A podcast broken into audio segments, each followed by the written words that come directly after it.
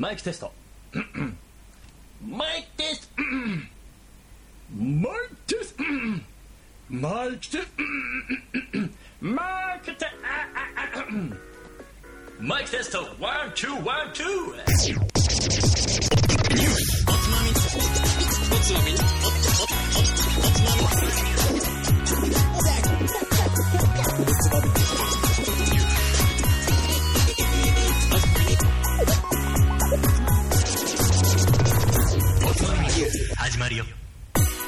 んばんは。今週のおつまみニュースもおすすめの日本酒を紹介しつつ、どうでもいいニュースの中から酒のつまみになりそうな話題をピックアップしつつ、ゆるゆるだらだらと語り合う番組です。この番組は僕、太平と、カットと、ことがお送りしまイエす。やんでかましてきたみたいな。やっなんでそんな、ヒューイゴー。ヒューイ、ヒューイ、マコト、ヒューイ、ゴー。ヒ we go。 Here we、go。え、何これ？いつからそんな感じなのこれ。FM 感がちょっと出てるけど大丈夫。ね。本来あるべき、ラジオってこういうものですから。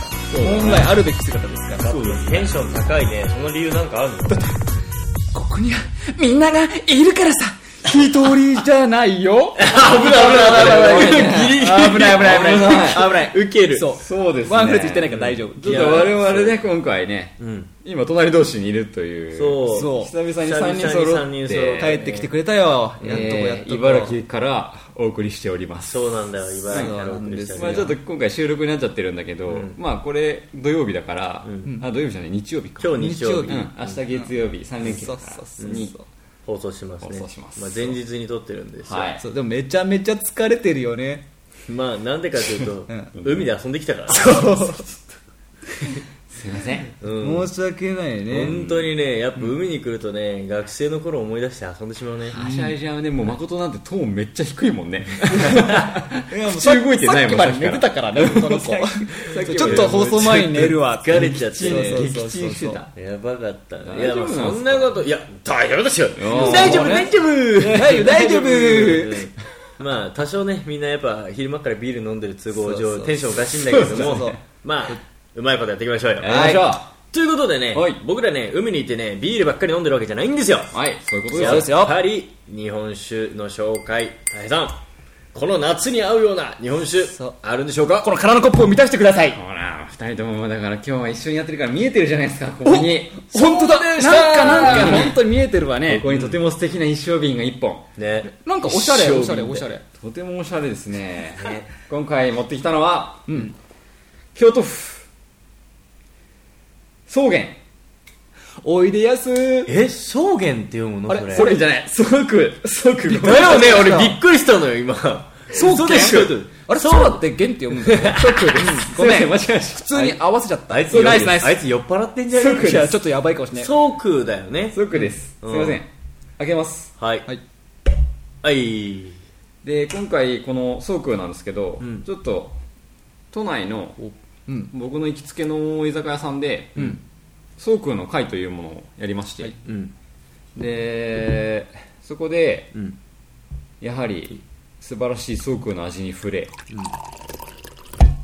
これはぜひやっぱりおつまみニュースでも紹介したいとあ、じゃあ飲み屋さんで知り合ったの？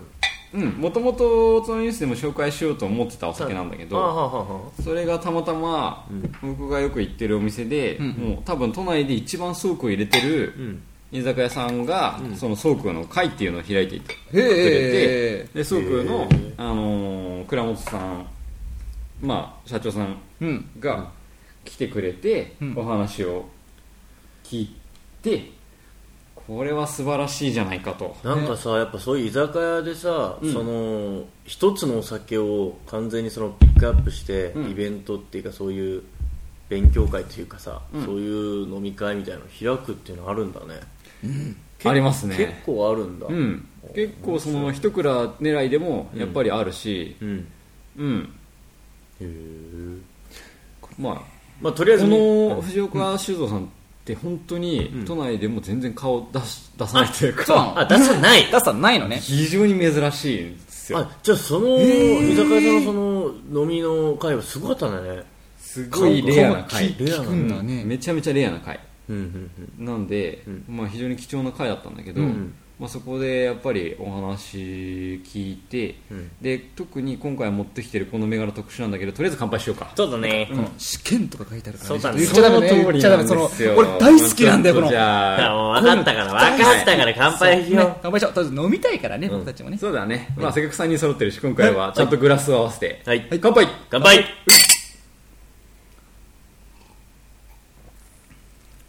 すっげえ。いやーいいよ。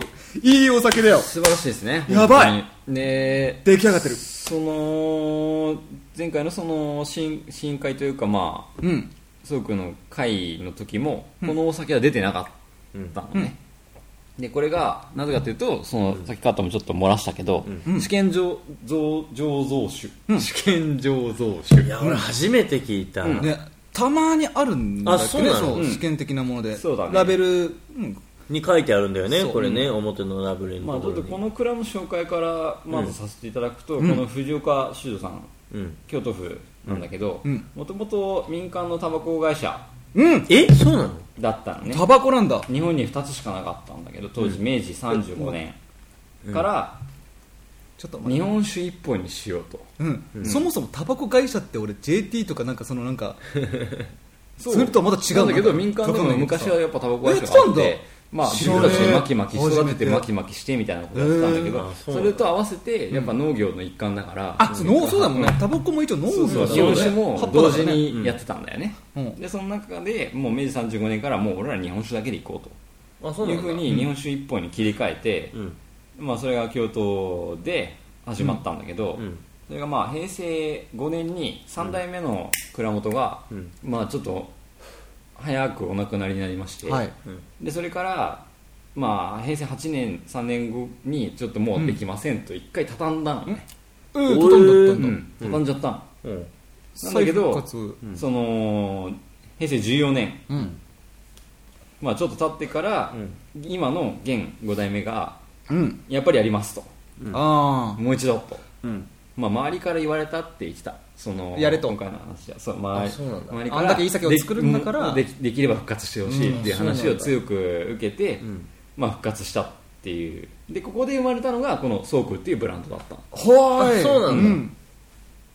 今のどんな思い？今の主力ブランド。大平自体はそのソークの前は飲んだ時あるの？この試いや験の中にーないんだ実は。あーそうなんだ。本当に。でこれまあまあその間にもそのまあ阪神大震災とかうんっていう結構大きい事件とかがあって、そうだね。その復活が困難になったっていう経緯もやっぱあったりうんしたんだけど、そう結局西のお酒ってこっちで飲める機会は本当に少ないああそうかもしれない。そうだね。そのその頃の流通なんて全然出てないんだよあねうか。ん、で今になって今こっちで関東でも飲めるようになってきた。うん西のここ京都最近で最のお酒が。近なんだよな確かにね。ただまあカットは忘れてるかもしれないけど、うん。俺ら実は本当に56年前にうん。これもう飲んでる。んですよすごくああれ。そうなの？56年前。よくお前覚えてん日の本酒の会か？カットと一緒に花見に行った時に、飲んだ。そう。飲んだんだ。飲んだ。俺しっかりとその瓶持って写真撮ってるお姉さんと。そうお姉さんと実はね。持ってた。そうなんだ。実はそう。飲んでた花見の時に。ソークっていうのを俺とカットは初めてその場で同じタイミングで初めて飲んだ、ラベルは全然違うよ。あーまあ。イメージではその時に「何これうまいじゃん!」って二人で「うまいな!」って言って、イエーイってなった。イエーイイエーイって軽いな。でその頃からうん。やっぱり実はちょっとずつ出てきてたんだけど、うん。あのー全然姿が見えなくて、うん。やっぱり鳥そこを知ってる酒屋さんも多分少ないし、もう見つけきれないんだ。全然見つからなかった。のね。うん。うん、でも俺がたまたま行ってる居酒屋さんでまさかあのソークを発見して、おおあの時に飲んだソークじゃないかという。写真見るわ一回そうそう。写真見るわ俺ちょっと本当にあったんだちょっと喋ってて俺写5年真見たい。前なんでしょだそうってそれがそれぐらい前の話。でもちゃんと覚えてたんだもん。俺はもうバッチリ覚えてて、うん。そのその頃からこのソークのファンであるのもあるんだけど、ちょっと特別な日にと思ってずっと。あそうなんだ。うん。確かもう。っていうのはものすごく数が少ない、そもそも作ってる量が。え要はもう東京に卸してる量とかって話じゃなくて、そもそも作ってる量、驚きの少なさです。本当に少ない。そうなの？うん。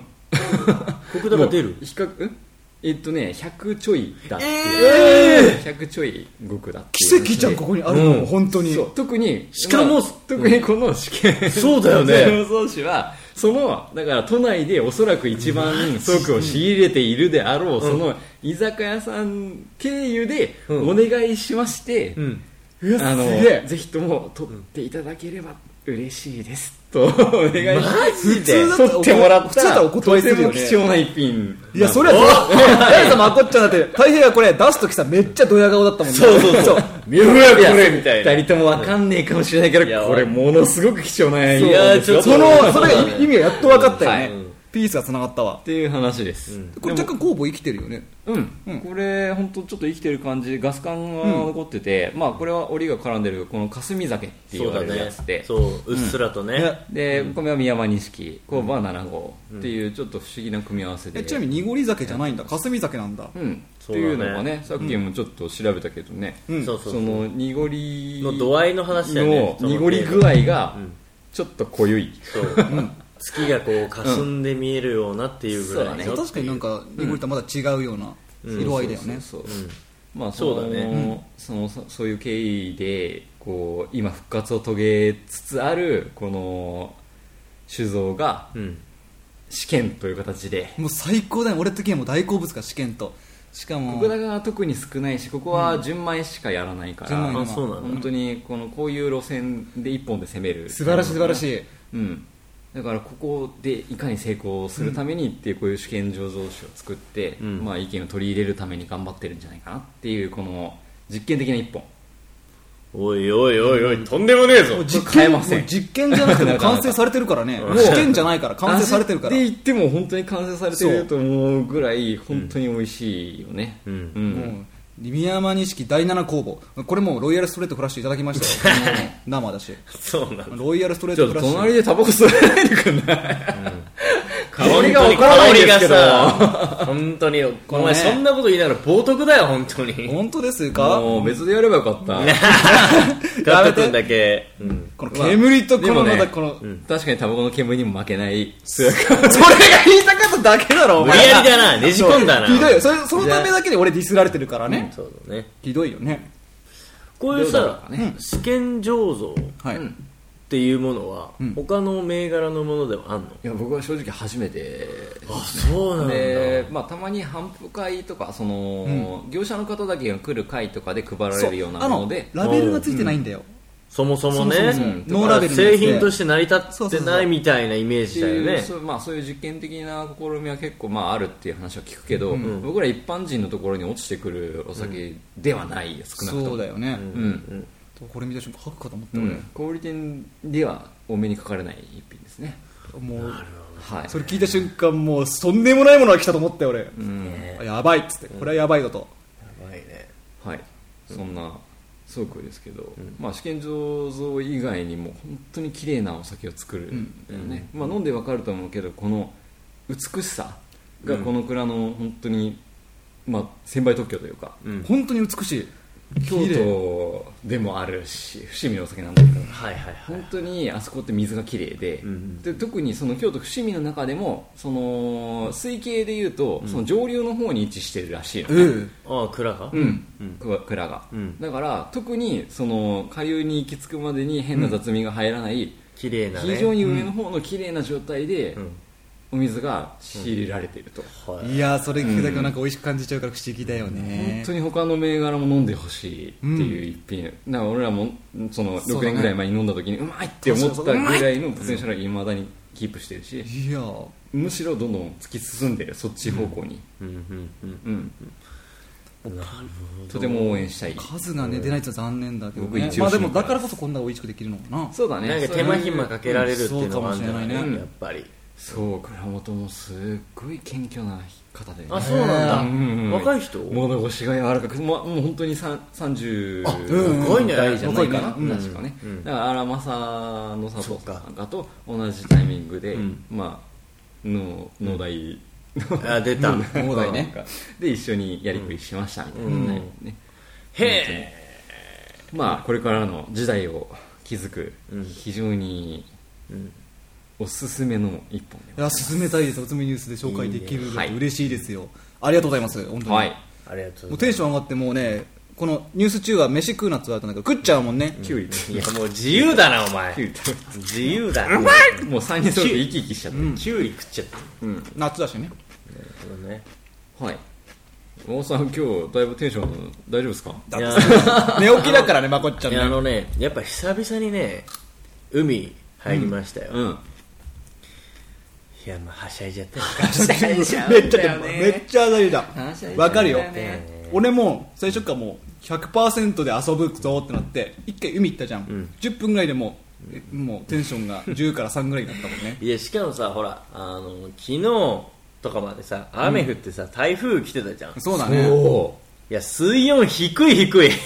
そう寒かった。水温はまあうちの海は多分いつも低い。まああんなもんか。だけどでも冷たいねそう冷たいでもだけど暑かったよね今日は。そう。あ本当に晴れ晴れで。天気としてはね、うん。うん。超海日和だったじゃん。海日和本当最高だよ。まあだから世間ではね昨日から学生さんは夏休みに入ってるから、うん。うん。まあそんな感じでみんなすごいいっぱい人集まってたけど、うん。やっぱ海はいいねいい。でや今日で今日もさ大平がさ、あのまあ、海の家にさ、うん。あの日本酒持ってきてくれてたじゃん、うん。はい。俺が怒られたやつな、うん。はい。なんかさでも、ああやって飲むのいいね。いやよかった。すごいよかったよね。今まであのビール。そうそうそうそう。コロナさっぱりしたビール系っつって。ビールとかサワーとかなんかそういうのばっかりだったんそうだけど、だよね氷結を砂浜に持ってきて飲むとかよく見る光景じゃなくてなんと日本酒瓶をん砂浜に持ってきてういーっつって飲むっていう。こいつクレイジーだねバカにしてたんだよ。でもそれをね かもうおなんかプラスチックのおちょこで飲んで、夏酒だったんだよしかもね、夏夏だけなんそう銘柄まと微発泡のやつ夏だけとは言ってないんだけど夏にぴったりなお酒をね。で飲んだ瞬間、あこれいいなで結構さあの専門誌とかでも歌われてるけどさ最近その日本酒をロックで飲むっていうね、ええうん。ええ。そのスタイル。そう。でそのスタイルに合うお酒であったし、やっぱそれをあの海で飲むっていうのはすごいねマッチして、これはちょっと、ね。これは本当にいいなと思った本当に新たなもう全然、なんかあのー日本酒ってその飲む場所って、うん。なんかこう決めつけがちになってしまうかもしれないけど、うんうん海に持ってってあえて飲むのでももうさらっとこうすっきりね。完璧偏見だったっていうのは分かった、本当に、うん。それも良かったし、そうやって飲み続けた結果俺はまあ寝ちゃうよね。ああやって美味しい美味しいと思って飲むから。ありがとうございます。や本当ねでもねみんな気をつけた方がいいのはね、お酒飲んであんま海入んない方がいいよ。マジで。それは危ないから。いや本当にやめいやいやて酔っいや払って気をつけよう。お酒飲んで入ってもいいけど酔っ払って入るのはだん。そうだね。気をつけた気をつけた方がいい。本当にいやでも楽しかったよ、楽しかったね。本当楽しかった、楽久々に遊んだよ、そういう夏に日本酒を合わせるっていうテーマで僕らもちょっとうん。ね近いうち活動ししようかみたいな妄想もしてるんで。そうだね。それはまだちょっと、まあ今後ちょっと報告しながらやっていきまあますけど。温温めた方がいいのええちょっと温めつつ。うん、だからこそやっぱ海で日本酒。これはありだっていうのがもう僕ら自信持ってたんで、そうだね。うん間違いない。ちょっと今後ね本当形にしていきたいなと思うん。で、うんぜひぜひ。まあちょっと楽しみにしていただければなと思うよ、だし海行く人ちょっと日本酒持ってってみて飲んでみてください。ねいいよ本当よかったよ。いいよねちょっ本と周りからちょっと注目集められるよね。うん。当だよね、うん。何してんだあいつみたいな。一生瓶持ってくず海に。そうそうそうそれであなたも夏の海の注目の的。まあ間違いない。みたいな。すごい見られてたもんね、そうそうそう。そんなはい。僕ら、夏真っ盛りではありますが。上がってますねさあもうえー。先取りもいいとこだ本当に。まあ今週もニュースのコーナー行っていいですか、行きましょう。行きましょう。はい。やっぱテンションが全然違うよ、ね。高いねカットね。いややっぱ3人揃うと本当楽しそうですよね。だって寂しいんだよ。いつも一人でさ一人ぼっちでね。フィギュアと見る3体ぐらい見られて。気合い入れて髪の毛なんて切っちゃって本当毒キノコみたいな頭にさ。一気アップするからこの髪型はアップしねえよお前。毒だよ毒。はい、1個目のニュースいきます。はい大型ティラノサウルスの歯発見。国内初全長推定10メートル福井県立恐竜博物館と長崎市は14日長崎市にある約8100万年前の白亜紀後期の地層からティラノサウルス科の歯の化石2つが見つかったと発表した。歯の厚さや地層の時代から大型種のものとみられ全長は推定10メートル。恐竜博物館によるとティラノサウルス科の大型種の化石が発見されたのは国内では初めて。恐竜博物館の宮田和親主任研究員は日本最大の肉食恐竜だと思う。長崎市では他の化石も見つかっておりさまざまな恐竜が生息していたことを再確認したと話している。えー同博物館によると2つの歯は2014年5月に同じ場所で見つかった。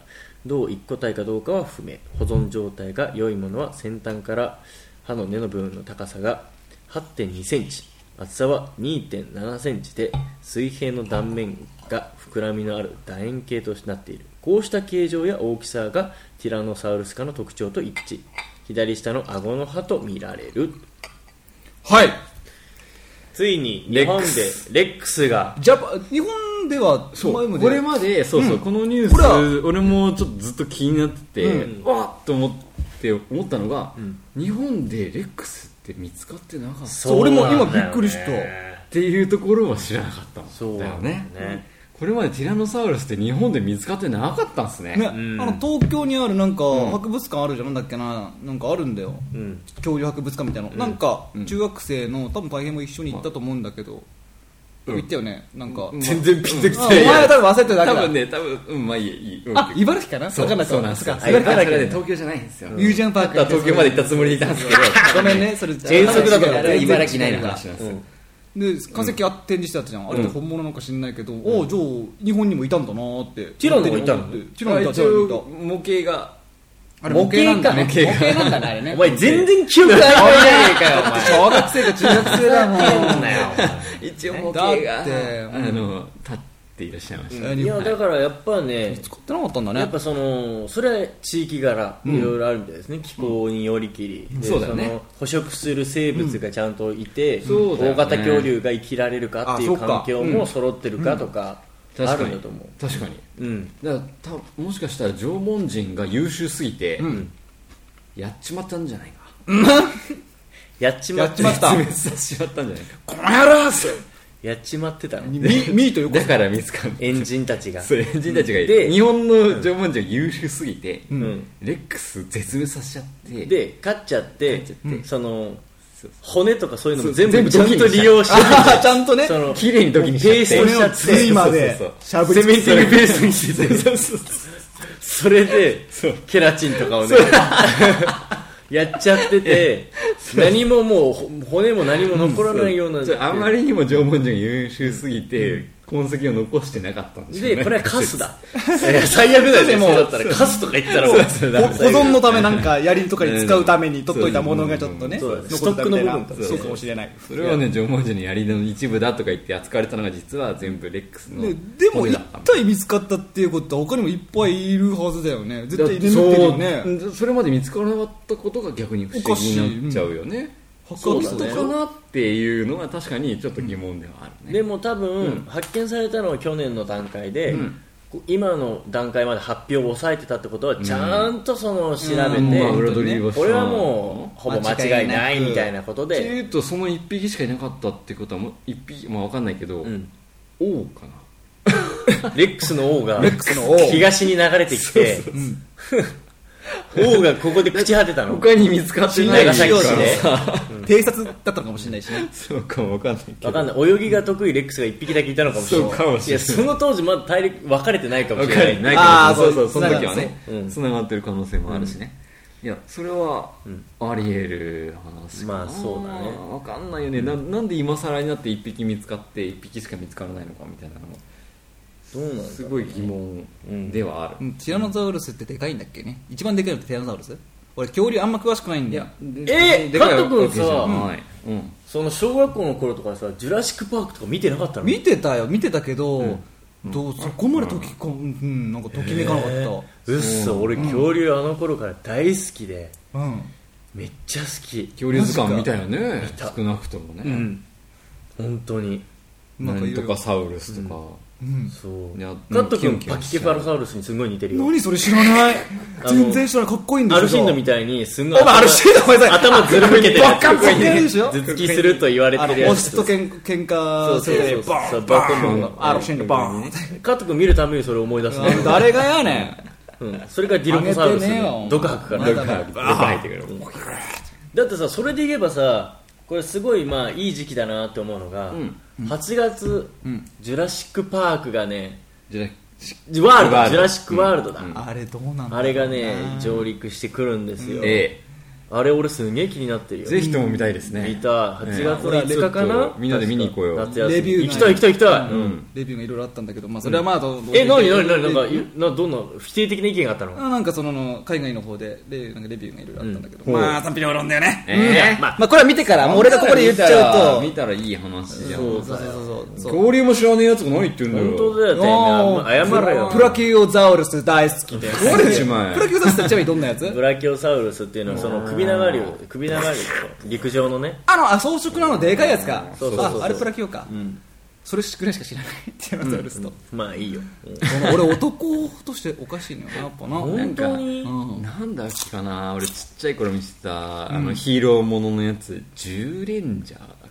け恐竜のやつは。結構それえそれって俺らあったよあったあった。あでもあったあったあったあったあった。あのさサーベルタイガーみたいなとこもいたよね。あ俺それの合体ロボット持ってそうでたしょ思ってたでしょ。サーベルタイガーも黄色なのね俺も初めてレックスは赤なの。そうそうそうそうそうそうダメだ全然歯車変わらない。トリケラトプスさんを。その通り。うわめっちゃ思い出した。そうそれそれそれそれ。いや俺もあれが話が噛み合わ。ないあれが多分レンジャーもので初めて俺入ったのがあそこだったの。俺もそうだ。だから恐竜にはすっごい興味がある。それなんだ。そうそうそう、あれ俺もあの合体ロボット、母親が並んで買ってくれたんですよ、うわーいい歯でなんかブラキオサウルスみたいなのに全部収納できる。いやでかいのがでっかいのある。んだよ。あの黒と白のやつだよ。俺見た時あるぞそれ。なんかねあのがホワイトベースみたいなやつ。そういうこと。ホワイトベースみたいな移動要塞みたいなでかい恐竜に全部収納できるめっちゃ懐かしい。見た時あるわそれ。そのでかいやつ収納できる。やつああ知ってる。あれがね欲しくてたまらなくて親に何度お願いしたことか。あ ごめんうちはありました。え すいません。ムカつくリすッチ層。いやリッチなんじゃないんリッチ層ムカつく。思い出したそうだそうだ、ん。いやそう当時からやっぱ恐竜。だあの俺も多分ジュラシック・パークとかがそうあのぐらい好きだった恐竜がすごい。で昔さあのあれもあった。俺同時期に、うんディアゴスキディーニみたいな感じのディアゴスティなんかあの週刊そう。なんか光るティラノサウルスの骨の模型みたいなの作るやつ。ありましたねあったでしょ。あ俺あれ全部親父があ買ってくれた。りましたね。本当？全部買ってくれた。いや俺最後まで一個ずつね。あの骨を刺していくんだ。刺していく刺していくそうで夜になると光るんだ。そう。創刊号はあの頭の部分全部くるんだよ。そう。でね懐かしいなそう思い出した俺確かそれ小学生か幼稚園かな？うん。時にね。確かにあの時恐竜ブーム一回あった気がするね。あったよやっぱ。うん。ああやっぱ俺も好きだったなじゃあ。やっぱそれはもう確実にジュラシック・パークの影響あああれはでで男の子の心をガシッと噛みついて話してない。ジュラシック・パークシリーズの俺その人形っていうかさおもちゃ？フィギュア？めっちゃそれ遊んでたもん。ね本当にうん。いやそれはお前あそう。S システム担当のデブのモノマネすんのやめろよ。あれ気になってたよ。ずっとあそこだけ見たいがためにさなんて言ったよ。いやそこはやりあま確かに俺恐竜好きだったかもしいれない。やそうでしょ。いや加藤君恐竜好き？かもしれない。恐竜好きっていうのをちゃんと思い出したい場合、はい。今回ね夏いいうんイベントがあるんですよ。ないか。メガ恐竜展2015っていうのがこの夏休み昨日から始まって8月の30日まで、うん確か千葉の幕張メッセかどこかで千葉？おー。そこにね、うん。恐竜展来ますよ。それってなんか化石かなんかがやっぱりやってくる。もちろん。本物の。はい。もちろんう俺が言ったエセ化石じゃなくて。いやもう本物観本物。なんか日本初上陸みたいなやつとかもあるんだけど、あすごいよちゃんといろいろでやっぱテーマに沿って、うん。そのジュラ紀がどうのこうの白亜紀がどうのこうのみたいなコース取りがちゃんとされてて、うんあー素晴らしいね。その歴史を学べるっていうのは、ただ単にもう。化石を見るだけじゃなくて勉強できるみたいなので、これね多分自由研究とかに使う子も出てくるんじゃないのかな。全然ね。ラジオの前のお子様行くべきですよ。いや本当にお父さんお母さんにお願いして連れてってあげてください。だからこれこの恐竜展を見つつ、8月に入ったらジュラシック・ワールドも見つつ、見つつ。恐竜に対してこう熱いね研究結果をはい。話すと、これやっぱね男の子はすげえ楽しいと思う。そうだよね。まあ、女の子ももちろんいいんだけど、んいやちょっとね俺が小学生だったらちょっとそこのコースで夏は決まりだね、男の子で恐竜知らないってちょっとダサいよおいや、トリケラトプスとか知ってるし。にわかだ、ごめん。超にわかだ。トドン東西恐竜の名前とかやり始めちゃうよいいよ、いいよ、いいよ、いいよ、やってやろうぜ。ギリギリだなトリケラトプスそうそううん俺の知らないやつ言ってみる、じゃあ。えうん。言ってみるよ。俺の知らなそうなやつ。あでもスピノサウルスは有名だよねおし。あ、竜巻旋風剣やってくれ。なんでだよなんだチュンリーじゃんチュンリーじゃん全然違う。ただのチュンリーじゃんチューリーじゃねえな、旋風剣は。それ違うかそれ違うかスピニングバードキックだスピニングバールキックだよ。もうどっちらかるからやめようどっちらかるからわかった。認めるよ。トリケラトプスとプテラノドンぐらいしか知らないよ。ダメだねいやでも恐竜やっぱでも嫌いじゃないよにとっても非常にいいタスクタスクだよね。うん。ね俺はね。うん。もうここでなんか隠さずじゃないけど、俺はもうなんか言いたいけど、最近誠と太平がね、ゲームやってんだよ。これ言っちゃっていい？俺は言いたい。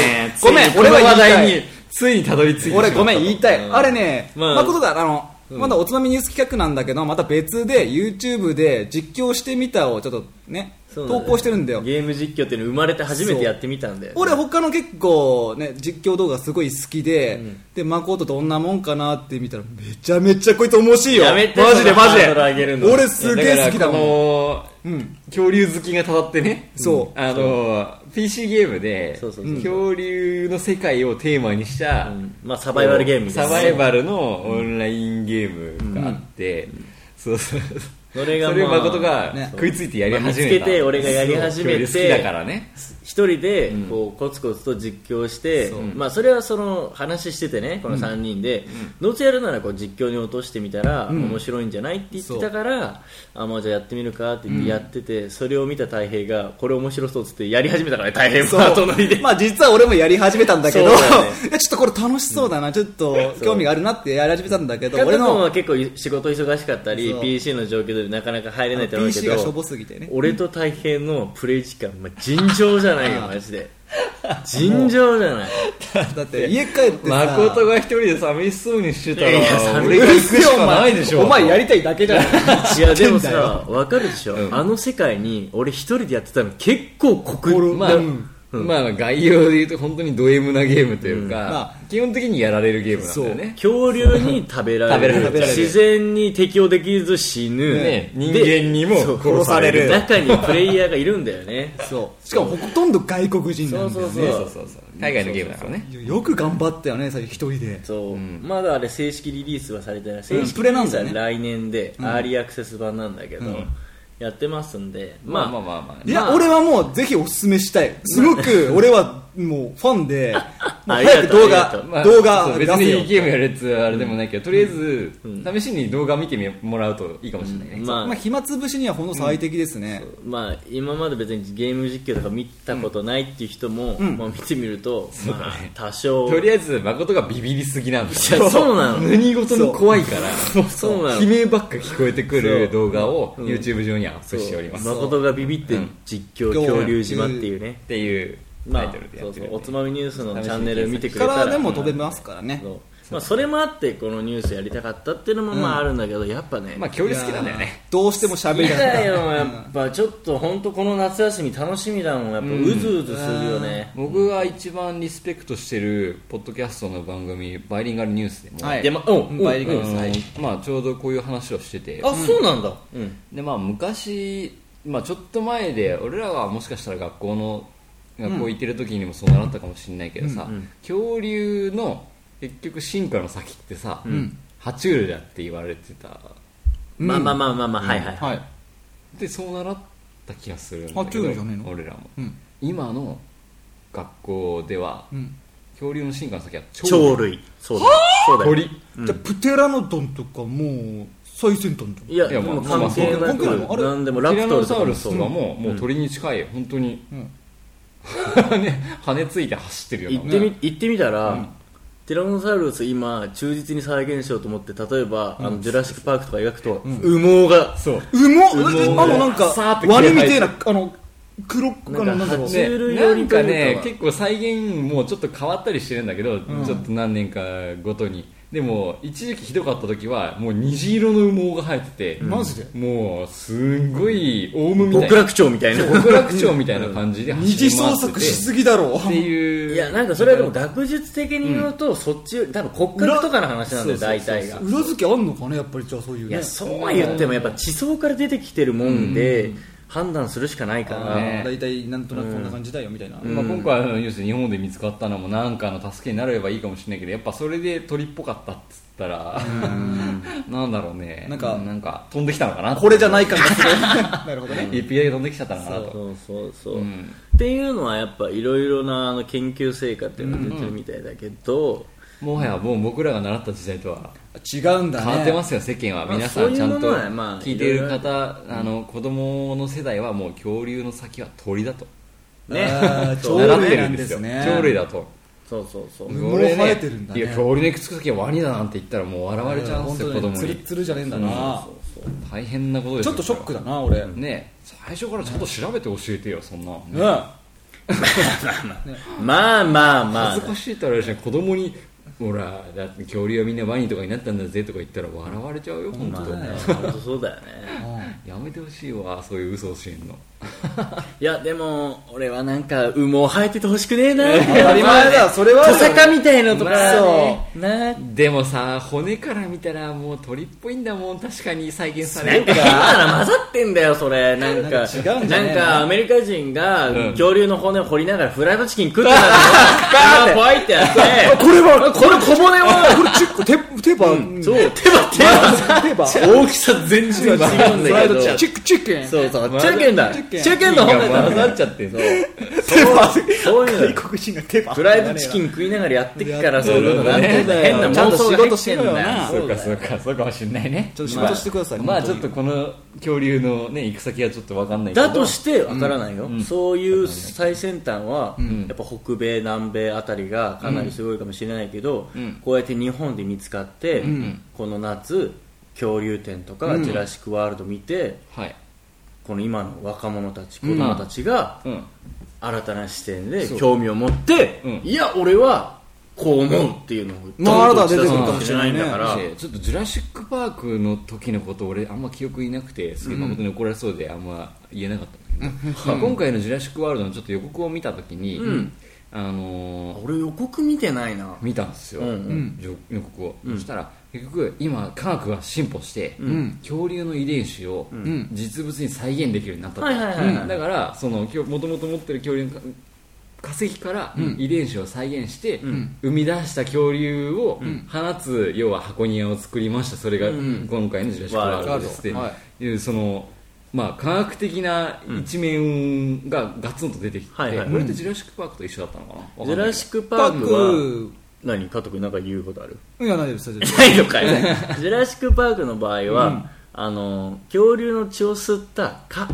それが琥珀に閉じ込められてて、はいはいその蚊からうん。血を取って、うん。うん。DNA を取ってからそこから構築したっていう要はクローンみたいなやっ感じぱり発想としてはでも近しいな。もちろん。だから人間がそう研究の結果、あのまあ、クローン技術みたいなもんだよね、うんうんうんうん。そうやってあの作り出せましたっていう、それで言えば本当にね iPS 細胞を使えば恐竜復活できそうだしね。できちゃうんだよね。いやいけるんじゃないですかね。できるよね。クローン技術っていう本当にリアル現実味を帯びてきたジュラシック・パークだからそれでうん卵が例えば、まあなまあ、まあクローンか。なんかこうできたとして形になってきましたと、んで本当に形になったって言って本当にけ羽毛がもっさりあった。ら やっぱりか。でパフだってさティラノサウルスとかさブーンって言いそうだけどこれあみたいな。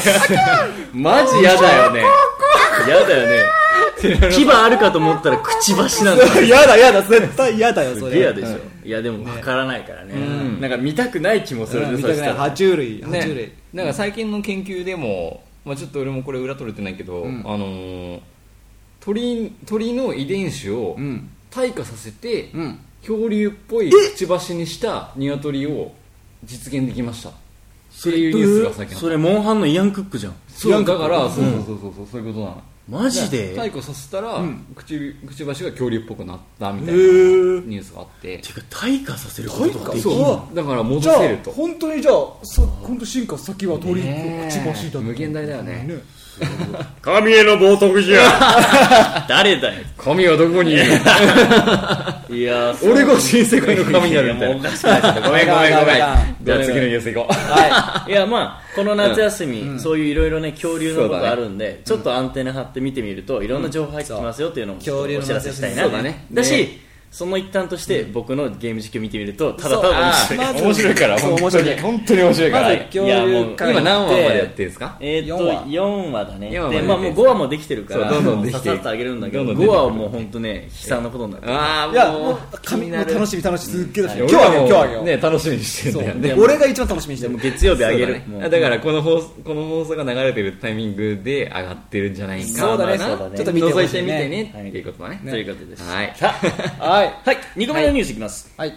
これもなかなかですよ、えー学校のプールで子供の日焼け止め禁止。あなたは賛成、えー紫外線の影響が騒がれているので小学3年生の娘の水泳には日焼け止めクリームをつけさせたいんです。でも学校はよほど肌が弱い児童以外の日焼け止めクリームの使用は禁止していて私自身シミで随分悩まされている一人娘には今からケアして健康な肌でいてほしいんですがと小学校のプールから児童たちの歓声が上がるこれからの季節。こんな悩み事がある母親から本誌に寄せられた。調べてみると水泳の授業で子供の日焼け対策に頭を悩ませているママは少なくないようだ、えー水泳の授業が行われるのは1年で最も紫外線量が多い時期。しかも10時から14時の間はさらに紫外線が強くなる時間帯です。それなのに学校の対応は十分とは言えないのが現状。2008年に日焼け止めの使用について小学校の対応を調査しましたが半数以上が明確にせずと回答する結果になりました。今も状況は改善されていないと言っていいでしょう。水泳で日焼け止めを禁止する学校が多いのはクリームやオイルによってプールの水質が汚染されるという懸念があるからだ。ということらしいです。なるほど。うん。はい。いやまあ正直な話、プールの授業で日焼け止めクリームを俺は塗った記憶はないんだけど、ないね。まあ、昨今で言うと結構紫外線に対して、まあ、結構みんな敏感にはなりつつあるからあつけたい親はいるのかなっていうのは、まあ、理解できなくはないんですが、うん。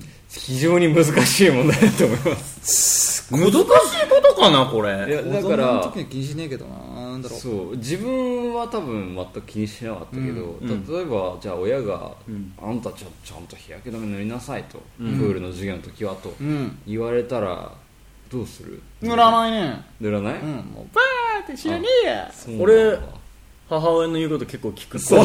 いい子だ真面目だからね。ちゃんと塗ってたいいいい子のヤンキーだからな塗るよね。だけどやっぱ先生に、ん。やめなさいと、ん。まあ、プールの、ね、水も溜めるのそうだね。相当大変だから。あれが汚れるわけうん。ね、オイルでね。そうそうそう。まあから。確かにねとは思うんだけど、それ言われちゃったら、まあ、つけらんないけど、いや難しくない？この話。屋根つける屋根。ーまあまあ室内プールとかっていうことになるんだけどそんな投資額はない。あーない。要は紫外線をカットしろと、うん。でも反射してくるからね。そっか。そんなこと言ったら生活できないね、もうどこ行っても紫外線。いやだからそれ言ったら紫外線気にしたらし生活できないからね。まあだから、うん。それで言ったらケアはできるんだから、自分でね、うん。そういうオイルだのクリームだの塗って、うんそこをまあそうだいやなんていうかさ、うん。いや泳げよ。え？まあ泳げよ子供みたいな感じででも思っちゃうんだけどでもやっぱり体あのプールを、うん。プールの授業は休みますみたいな友達何人かいたりとかしたりしいたねいたね。そのそれの日焼けじゃなくて泳げないどうからなんだろう。なんか嫌なんじゃない？プールの授業が。アトピーとわかかんないけど。ああし肌を露出したくないみたいな。なんだかね。やっぱ塩素がダメとかあるしね。あまあそれ体質的なもんね。そう。プールの授業っおう。で結構鬼門だよね学校鬼門教育の中でも。だねあそうか。なんかそういう問題ばっかりな思いがある。プールの授業って、うん。いやもう大好きすぎてもう何にも考えてなかった。俺も考えてなかった。いやでそういう子ががやっぱ多かったんだよね、昔は多うん。分ね、夏だし暑いしプールで泳ごうぜみたいな。そう休むとかもったいねえよ。とかその、なんか2人組んでさうん。み水上からジャンプだみたいな。そうやったよくやったじゃん。うん。まあ俺高校生になってもやっとそれ怒られたけどね。め っでちゃ怒られるけどやるじゃん。うんやるやるそうそういうのなんか水の楽しみみたいなのがあるじゃない、でそういう時に別に紫外線とか全く気にしないそうだ気にしないね。うん。そうしなかったね。なんか、日焼けしてなんぼみたいなのだったけどね。そうだよね、まあ、ただ確かに俺が確かそう俺がすごい肌が弱くてもうちょっと紫外線いやちょちょちょ俺もしもあ自分がもしももしも？肌がめちゃめちゃ弱くて紫外線ちょっと浴びただけでただれちゃうぐらいだったらあどうだったのかなっていう。ー確かにでもそういう病気の方もいらっしゃるからね。ね、だから、そういう人に対してはちゃんと、まあ、ゆ許しますと、うん。とか、まあ、そういう事情であれば、まあうん、体育は見学ですとか、うん。そうだよね。うん。いうの。まあそれゆえにやっぱ難しい授業だよね。で多分。も俺うんサーフィンやるから思うんだけど、ラッシュガードみたいなのをさ着てやりゃよくないって思う、ああ長そうだ袖ね。うん。のやつ、まあそれは費用はかかるけど、うん本当に気になるんだったら、ん。紫外線予防対策でとして。日焼けしたくないっていうのがやっぱり根本理由あ違う違う違う。とりあえずこのニュースで言えばね、うん。今問題になってるのは、うん。紫外線予防をしたいのに、うん。日焼け止めを塗らさせてくれないと水質な関係で、っていうのはどうなのって話に対して家の回答、回答すれば、ラッシュガなるほどね。ードとかねそういうものを着ればいいんじゃない、汚れないからね。じゃあ手のひらのとこどうすればいいですかみたいな。いやもうそこはもうなんかみたいな話も出て軍手でもしてろよもその質問聞かません とかねそういうことで多分言ってくると思う。あのもういたちごっこだモンスターペアレもうンツは休んでくださいじゃあもだから企業プールの授業誰も出なくなっちゃったりとかするのは悲うしいよいやーどうだろう。やっぱ、うん。俺さ中学の時、選択だったんだよね。あププールかうん。機械体操。さすがやっぱ都会っすね。都会じゃねえよ別に。の俺なんかプール行ったけどな冷や汗出ちゃういやいやいや。だから俺ら海にそれは先生の数とか、いろいろまあねそ整えなきゃいけない部分あるかもしれないけど、やれないことはない話じゃん、うん。体育館はだってそれはそれで空いてるわけじゃん、うん。だからそういう人は中で機械体操やったり、うん。体育館での授業、うん。で泳ぎたい人はプール。それはいいんじゃない、いいじゃんいいじゃん。どうですか？全然いいじゃん。うん、それは結構現実的かもしれな。い解決解決現実的一番いいじゃん。学校でやっぱプールをやるかどうかっていうジャッジもあるのかもしれないよね。まあでもね。なんでやんない方がいいんかね。でも泳ぎの習得っていうのはかなり重要じゃないかな。そう。俺。でも結構さその、まあ、俺都内にいるとやっぱり東京生まれの人とか泳げないみたいな人あ結構多いの、マジか。うん、なるほ結構多くていや俺は泳げないんだよとか海外のやっぱリゾートとかに行こうと思うと、なんかシュノーケリングとか、うん。ダイビングとかやりましょうよとか言うといや泳げないんだよねみたいな人ああマ結構いて。ジか、なんかその学校でプールの授業の時は全部休んでたとかええ。そのそういう人結構いて、うん。いや今思い返すと、学校でのプールの授業って、うん泳ぎを教わった記憶はない。嘘だ。まあ一応さあまあやるよね。いやバタ足とかくらいじゃうん。まあ俺らはね、いややるけどそれってなんかあの碁石拾いとかさ、あのなんかうんレクレーションみたいな感じでさバタ足したりとかでさそうなんだ。一応なんか25メートルとか50メートルそうあれは本当にそれもお泳いだ記憶はあるんだけど、なんかテストみたいな感じで、どんだけ綺麗に泳げてるかみたいなやった記憶もあるんだけど、必修ではないん。なんかだねいやなんか個別で教えられるわけないじゃんあんな人数がいて。そうだね。だからだしだってこ個人個人でさ水が得意得意じゃないってめっちゃばらつきあるからさ。そう。スイミングスクールそやってるやつもいるし一撃短いで教えられないもんね。短い1時間の中で30人ぐらいを無理でしょ？自分が先生でも無理だからねうん。学校で泳ぎをちゃんと習おうなんてのはちょっと無理がある。絶対無理だよね。水になれるとか、うん。あそうだね。そう。確かに。まあ水になるは大事だと思うけど、うん。で逆に、あ自分泳げないんだ泳げるようになりたいって気づきにさすきっかけぐらいにしか俺は考えな。い、な。あそうか、まあね。うん。そうだ。俺はそのスイミングスクールやったからその泳げる認識だったからいや俺もスイミングスクール入って。て泳げない、うん。今だから泳げないおっさんたちはみんな後悔してる。あ子供に教えられないから自分の子供に泳ぎ方を教えらあれない。それ辛いかもしれないね。そのすごいにつながるね。どうしようって言って悩んでる人の話はよく聞くけど、うん。うんやっぱ泳ぐの大事だよ。うん。しかも我々、まあ、まあちょっと関係ないかもしれないけど島国だからね。そう。あれ俺も言おうと思った。ね極論。何極論この島沈んだら俺ら泳いで逃げなきゃいけないから、うん、いや最悪ね、うん、っていうかまあ島国の人間が泳げないでちょっとねっていう海のも。に囲まれてる国に育ってるわけだからね、うん。確かにね、地球自体が水の国だから、ね。水の星だからね。そうだうんね。まあ、それ極論それは極論だけどね。それはだいぶははじけて極論だけど、そうだね、まあ、なんかそれで言えばまあうん。ね。今日もね海で泳いでてね、うん。みんな泳げるしね。でそこで俺泳げねえんだっつったらちょっと寂しいかもしれない。うん。まあそういうのにぶち当たる場面っていうのは少ないかもしれないけど、ね、だから我々たまたまね、実家が海海側だから、そうだって今日の太平の海での振る舞い見た？見た見た見た。こいつのさあのプカーって浮いてる。俺びっくりしたよ。普通じゃんいや俺浮かないんだよ。浮かないの？何言ってんの、ちょっと気にいや絶対体脂肪率の力ああそうか。大変デブだからな。いや俺は痩せてる時からずっと変わらず。マジで？俺なんであれができるのか分かんない。そうそう。綺麗にプカーっと浮いてる。力をここの抜いてここのここの海面だけ浮いて息を吸って。いやいやそれそれここの空気で浮いてるってここだここはいはいはい。頬袋に空気溜めてるだけ俺別にそんなことしてない。から、でも肺に溜まってたら浮かないいやそんなことしてない。すごかったよね,、ねいや浮いてられるから俺。だからやっぱ海育ちはやっぱすごいね。やっぱ水に対する慣れとかさ、全然だからどこで漂流しても俺浮いてられるから。だってもうそうだね、別にあ奥の方に海全然怖くない。今日行ったとこで、うん。奥の方にあのー、なんだっけ灯台？あったじゃん白いやつ、はいはいはい。奥の方に、うん。あそこから山形まで俺らたち泳いでたえ泳げる泳げる。そう。何メートルぐらいあるのあれ？何メーターが相当あるけどね。相当あるけど。ひたすら。だから別に疲れるけどでも別にゆっくりゆっくり力抜けるから。そう、疲れたらもうガーッて。海の中で休めるってお前ら相当だよ。休めるから別に気にならないよ、そこは別に。すごいね大した大した労働力小学生中学生からずっとそういう遊びしてたからね、ね。すごいわ。だからまあでも子供がやっぱ自分の子供が泳げ泳げなかったらどうする？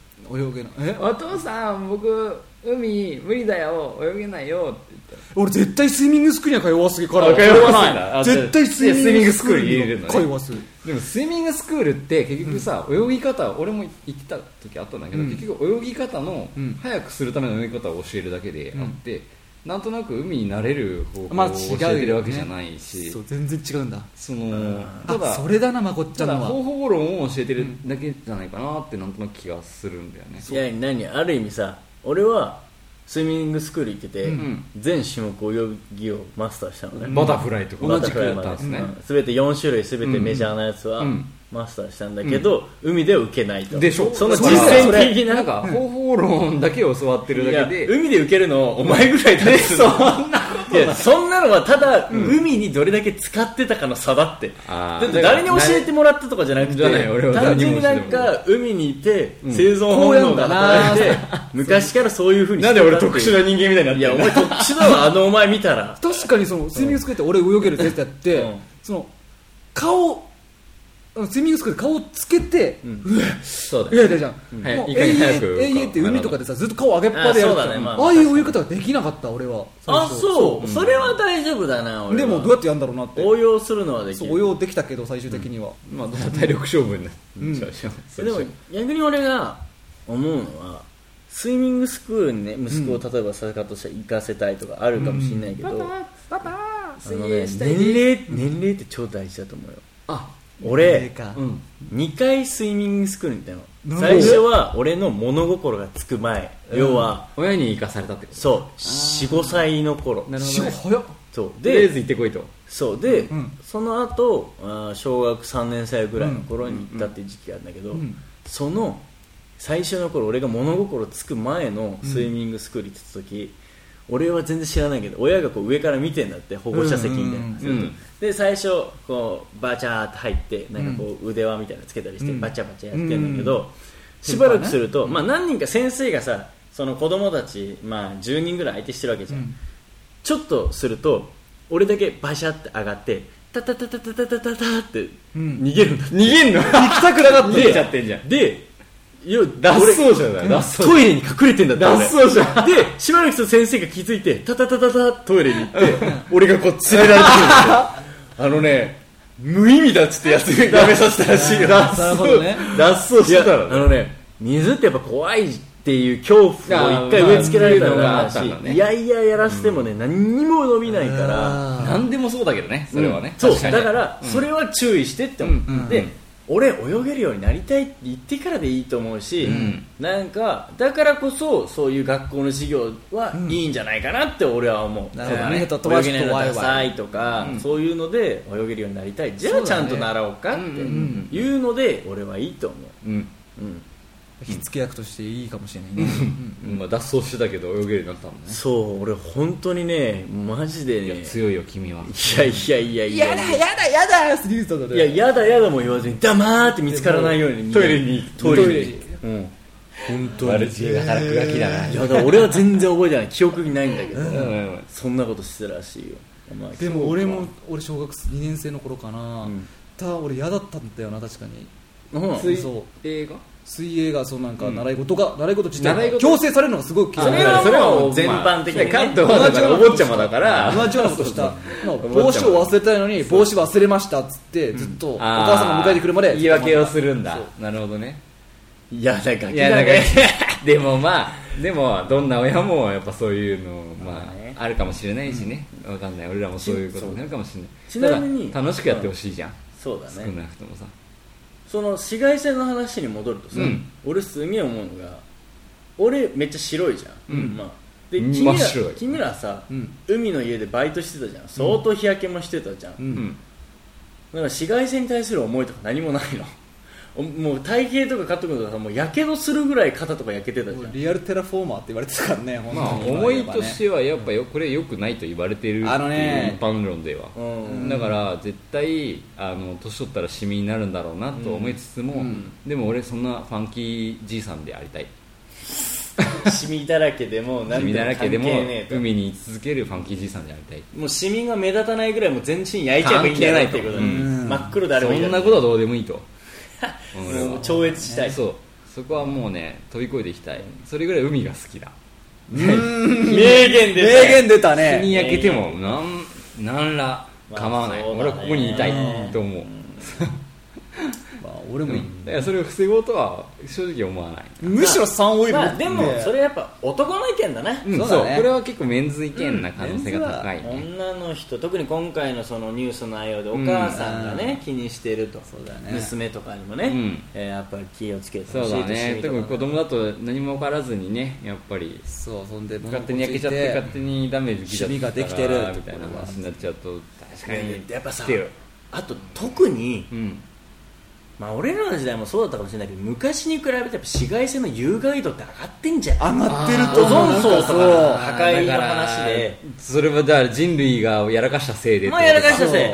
昔とは違うし昔は別にそんなの言わなくたって、はいはいはいはいなんか良かったのかもしれないのがそれいいいいね。いや多分ね、こんなに騒ぐなんてさ、うん要は世間が騒いでそれを敏感にキャッチしたお母さんがこうやって言い始めるわけだ,、うんそうだよね。俺らの時そんな塗ってる子なんて俺正直記憶そにない。れまでは別に気になってなかったけど、うん。でも結局さ俺らが結局エアコンつけまくるから フロンガスが飛んでそのフロンガスがオゾン層を壊してとか紫外線がね紫外線がガツガツ入ってきてってことだったらそれはそれはやっぱりだってもうね。どうしようもない大気が守ってくれないってなったら、クリームで守るしかないっていう頭になっちゃったら敏感になるなっていう。さんすげえいいいやいやいやいやちょっと思ったのが、ん。何がそんな違うんだろうって思ったら、うん。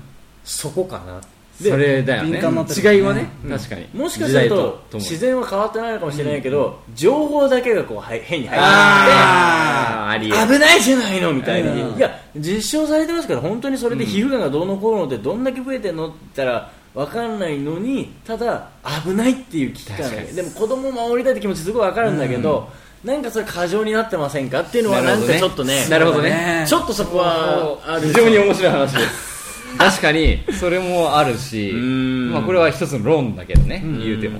いや確かにそうだね。でだから教育委員会とかはそういうので、うん。別にそこはそんな気にすることじゃないっていうなんか方針を決めて、うん。各ね学校にもそう通達してそうだね。いや特に弱い子だけにしましょうっていう方針を決めてたのかもしれない、あうん、そっちはだからそういう情報をもとにね、うん。でお母さん側はお母さん側だけで知り得た情報で動いてるの、バチバチなのかもしれない、はいはいはいはい。うん、ちょっと世の中混沌としてる感はここでも見れるかな。そうだね。うん。そうだね。うん。いや正しき情報が欲しいね。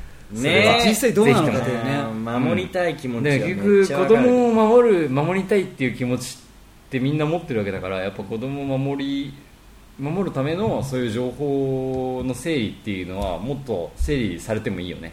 うん。そう、こういう情報は。うん。やっぱ未来は子供たちね正しい形でねだから俺らはちゃんとがっつり調べようと思わない。と調べられないっていうことの方が逆に不便じゃない？そうだね。ね、みんな子供を守りたいって思ってるんだったら、こういうものに関しても何にでもそうだけどそういうデータは一箇所に集めて、それを研究する機関を国が作ってもいいよね、してないと。うん。そこから情報もらってみんなうまく子供を育てましょうっていうふうにやっていけるといいよね。いいよね、うん。みんなが同じ方向を向けたらだってみんな子供を守りたいしね、うん。そそう思ってない親なんて本当にいないと思思いたい。それ嫌だよさうん。でそういう団体募集してます。びっくりした。そういう団体になりたいって言い始めたこといやびっくりした。ニュースは日本酒を飲む団体です。そうだね。子供関係ねえな。子供関係子ねえ。供が二十歳になってからの二十歳になってから参加してくださいっていう団そう体だだね 20年待たなきゃいけないからね。という、まあ、はい。そんないいっすね。ニュースでした。はいガッツリまあ確かにでも紫外線は結構強烈なんでそうだね。今日も僕ら多分日焼けしたと思うんだけど、めちゃめちゃ焼けましたよ。うんまあできる限りまあ気になった時にはちゃんとクリームとか塗っといた方が、まあ痛くもない。難しい話だね本当に。まあでもまあうんやっといた方がね。いいっちゃいいよ、はい。やっぱ。という、まあ、2つ目のニュースでした、3つ目のニュースいきます。はい。出血を瞬時に止めるジェル。ベリージェル。動物用出荷へ。出血を瞬時に止められるジェルがアメリカで獣医向けに出荷される見込みだ。動物用でアメリカ食品医薬品局の承認が得られた。後には人での試験も開始される予定だ。ジョー・ランドリーナが瞬時に出血を止められるジェルを発明したのは17歳の時だった。それから5年彼が発明したこの出血ジェルはベリーギャルという製品名でアメリカでの出荷が開始されたようだ。これは天然の藻類をベースとしたポリマーから作られたジェルだ。ランドリーナ氏はこのポリマーが体の内部で生じる血液凝固作用を促進して止血を早めることを発見した。損傷した組織に網の目のような構造を形成し傷の表面でのフィブリン要はこれ組織修復タンパク質のえー産生を促進するという。というね、えーもうね瞬時に大量出血していても10秒12秒以内に止めることができるっていう。俺ごめん代用したのが俺さ子供の時さ。うん。え何？止血止血剤？ううん。んえ？なんかあったの？アロンアルファあれ？アロンアルファちょっと待ちょって。ちょっと飛びすぎだないやちょっと待って。俺ねアロンアルファどういうこと？え要するに血を止めるために。そう中学生とか時、うん。怪我して。怪我します、ね。アロンアルファもうち例えば俺とかに石とか投げられて。そうお前とかに人が投げられて血血めっちゃ出すじゃん。して、うん。きめっちゃ血出るじゃん、うん。アロンアルファくっつけてた。え？それって別にあれだよ。俺は独断でやってただけ。これ止まるんじゃね？あバカじゃない。止まった。あれ絶対有害だよね。いやこれ有名な話、うん。俺ねそれね聞いたことあるよそれ都市伝説でしょ？都市伝説そうそうでしょ？都市伝説的に。あれ絶対知らなかった。あかんでしょ？まあ、であかんとは思う。要はあのなんかそもそもそういう発想なんじゃないかみたいな。アロンアルファ自体がそうそうそう。そうそもそも傷口とかうんなんかうんうんそうそうそう。そういうふうに作られてたものだったまあ都市伝説。俺なんか今聞いた時にあれ？そういえば確かあれ。そうそうなんかなんかあってそういうなんか裏技みたいなのがあって俺もわかんないんで あれは有害だとも有害でしょ。こっちではもう藻類だからさこれは天然物そうそうそう。そう。全て天然物でさ。そうそうそうそちらが気になるなそれは。そう俺なんか化学物質塗りたくってたようなもんだからね。えでそんな結果結果どうだっいや治った止血はしてきましたよ。たうん。治ったかどうかは分かりませんけど止血は治ったかどうかわでも治ったからい今生きてるでしょ。まあそうだね。でもその傷口から変な成分が入って頭にいっちゃってこれバカ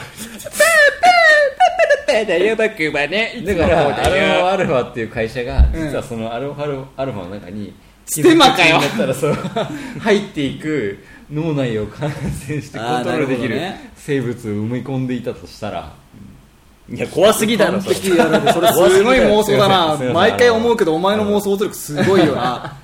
だとして、まあうん。今回のもので言えばうん。なんかちゃんとその生態に適合しているものだから、そうそれそれが大事だよね。それはつけてても、あの吸収されるんだちゃんと、うん。だから止血してそのままじゃなくてそれそのまま置いといてもちゃんと吸収されていくものだから、うん。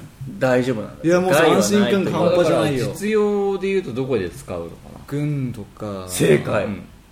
お何も見てない。俺何も見てない戦場だよ。戦場だよジョゼリオねやっぱり。そうやっぱパーンって打たれて、うんいやどんだけその止血剤とか止血しようと思って衛生兵が来ても、衛生兵衛生兵。もう5分とかかかっちゃってたらもうもうやばいから。そう家族昔メタル メタルギアソリッドとかやってて、ね速攻し、ね、止血剤とか言ってペーってなるじあったあったあった。ゃんでこれ絶対無理だなと思ってたけど今実現できるんだね。スネーキングできるんだレーションレーションレーション。レーション。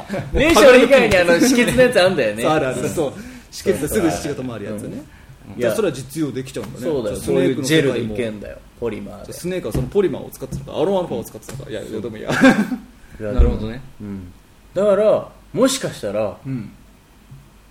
銃でこう死ぬ人減るかもしれない。かもしんないねで意外とあれってまあ出血死じゃなくてショック死っていう風なのがだいぶ多いんだけど極論で言うとそこになるんだよね多分ね。当たりどころによっては。だから使いどころで言えば多分銃でバーンと撃たれて、うん。出血死で死ぬ前に、うん。その出血を止められるっていうことが多分一番の効果だだと思う。そううん。だからつまりところ銃社会のアメリカだだとか、そういうところで銃で撃たれてもすぐに治せると、まあまあ血は止められると血はね止められると。臓器とか傷つけられちゃったらまた別だけど、うんそうだよ、うん。やっぱ腕とか足とかならうん。うん。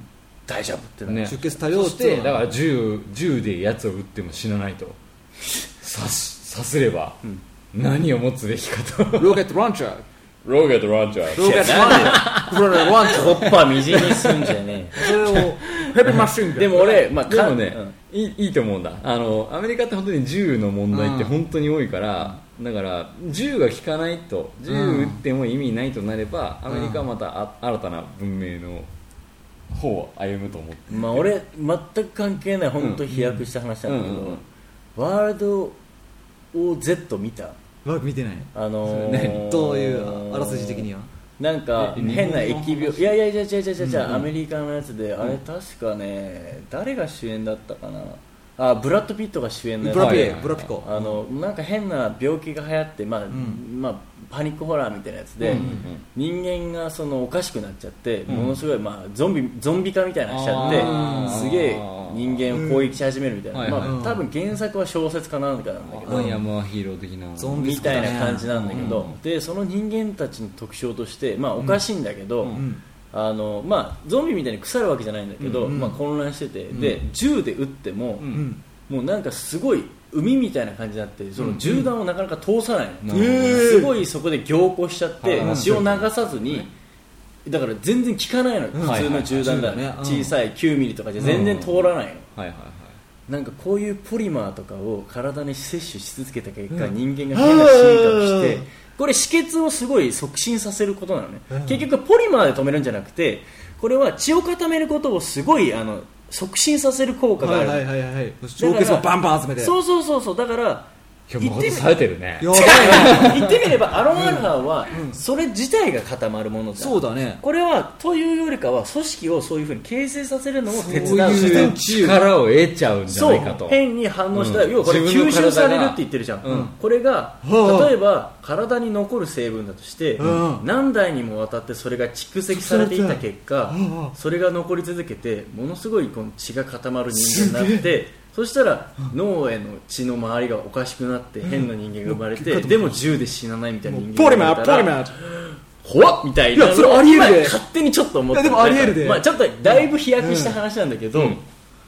そんなことあったら怖いなっていうのも今なぜか思った、すごいすごいすごい。SF つなげたね。いやいいよすごいその発想。もうににやけが止まらない、ね。いやもう語れちゃうよいくらでもね。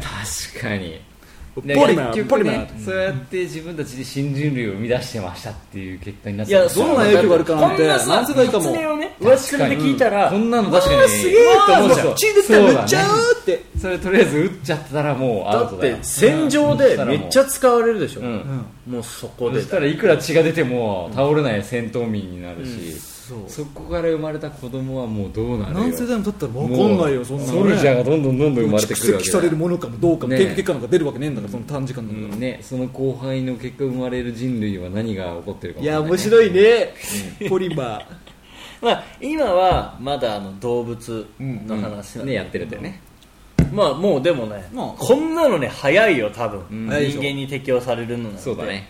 うん、だってさ結局そんな効果が出るのなんてもっともっと先じゃん、もう製品化されて世に広まった後に、うん。いや実は使い続けるとやばいなんてのは当たってる話じゃん、わかんない。分かんないね。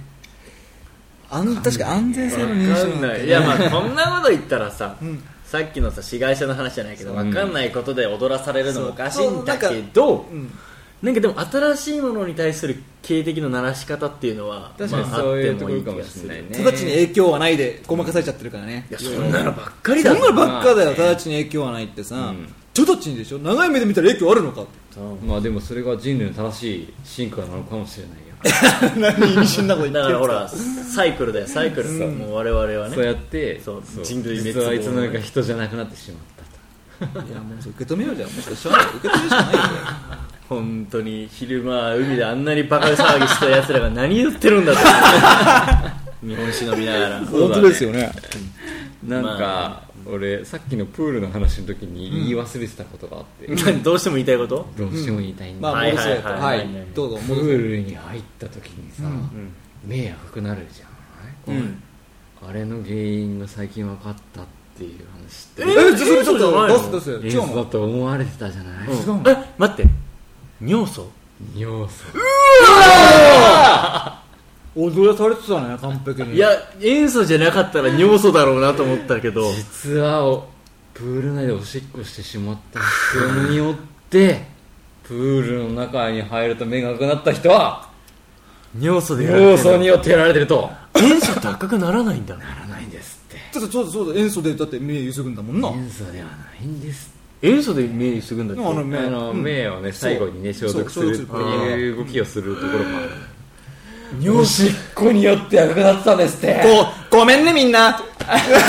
ごめんね みんな。お前か。俺だよえだってよくこの時期になるとさあの孫悟空とかがさそう。CM 目が真っ赤だっつってね今は妖怪ウォッチそう。あそうなんだ。妖怪ウォッチでやってんの。あれ全部尿素のせいです。そううわ でもそうだよね。そりゃそうだよね。だって子供たちなんだもん。ねこれだけは伝えておきたかった。リスナーにあーこれは今週これはこのね夏夏会に。結構ね。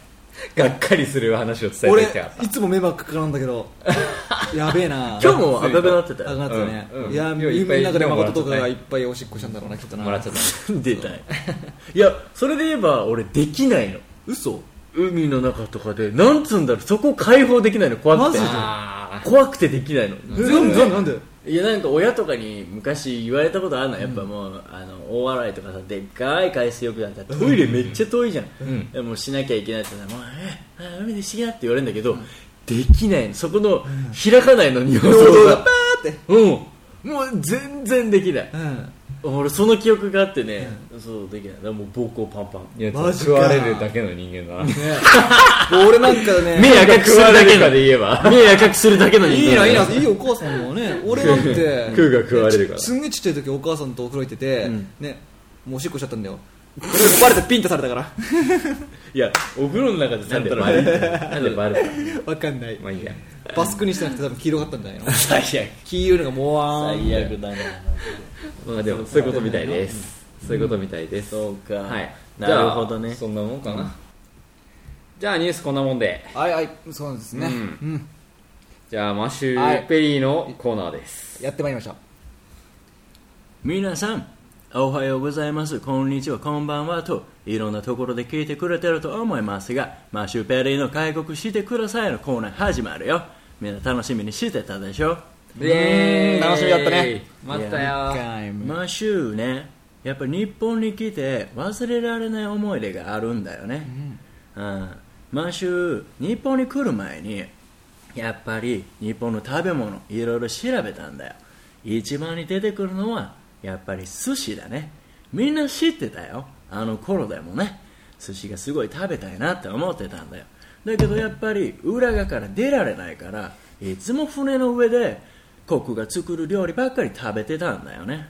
そんな毎日送ってた。だけどある時ね日本の女ができたんだよマシューにも。女できたんだよ。女大好き日本の女。その彼女をねいつもは黒船に呼んでデートとかしてたよ。甲板の上散歩したりコックに料理作ってもらったりね。だけどちょっと船を出て裏が出てデートしようっていう彼女の誘いに乗ってみたんだよね。もうドキドキしてたよもう。日本のサウナに見つかったら切られちゃうと思ったからね。だけどお忍びデートすごい楽しかったよ。そしたらそのマシューの女がねお家においでよってお家デート誘ってきたんだよ。そしたらすごい家庭的な人で私料理がすごい得意だからマシューが好きなもの何でも作ってあげるって言ったんだよ。マシューここだと思って寿司が食べたいって言ったんだよね。そしたら彼女がね変な顔するんだよ。はとで寿司は専門のスキルを持った職人が作るものであって家庭では食べないよって言うんだよ。だから私は作れませんって。そんな知らねえよペリ日本の代表的な食べ物だろ。誰も知ってる料理だろ。日本じゃみんな食べると思ってるよペリは。なのになんで作れないんだよ。寿司逃げてくれって言ったんだよ。なのに酢飯の作り方すら知らなかったんだよ。おかしいだろ。でもマシューはそこは言わなかったよ。それは仕方ないのかと思ったよ。だからマシューは2番目に知ってる料理名出したんだよ。天ぷら。寿司。天ぷら。天ぷら。これもみんな知ってるから。あオッケーオッケー。寿司は無理だとしても天ぷら。天ぷらが食べたいよって言ったんだよ。そしたらまた同じ顔されたよ。今時独身女性の一人暮らしで天ぷらあげる家なんてないよって。そんな習慣知らないよ。そんな一般人の独身女性の台所事情なんて知らないよ。向こうは言うんだよ。油の処理どうするのとか。火の加減とかどうするのとか知らないって言うんだけど。ペリーそんなの知らないよ。そういうのが知りたくて開国してくださいって言ってるのに知らないんだよ。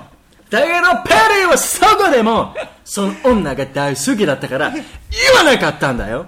言わなかった。でもどうしても3つ目。3つ目好きな料理があったからそれは言った。分かった。寿司天ぷら無理だったらそば。そば食べたいと思ってそしたら向こうはまたポカーンみたいな顔したよ。したけどそば出してくれたんだよ。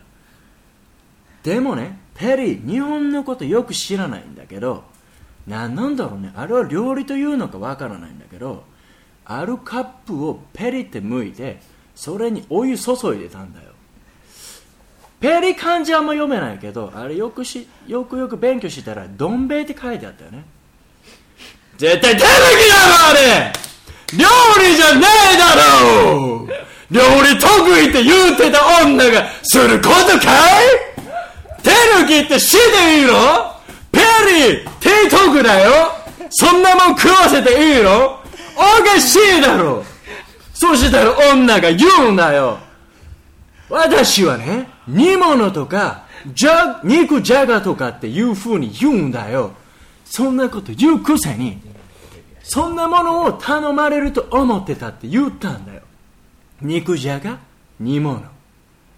マイナーの料理知らないよペリーは。家庭料理の名前知ってたらもう韓国罪だろ。おかしいだろ。そこで初めておかしいよって怒ってる女ももう鎖国状態だよ。全然ペリーに心開かないよ。そういうのが知りたいからみんな開国してくださいよペリー。トゥクトゥクトゥン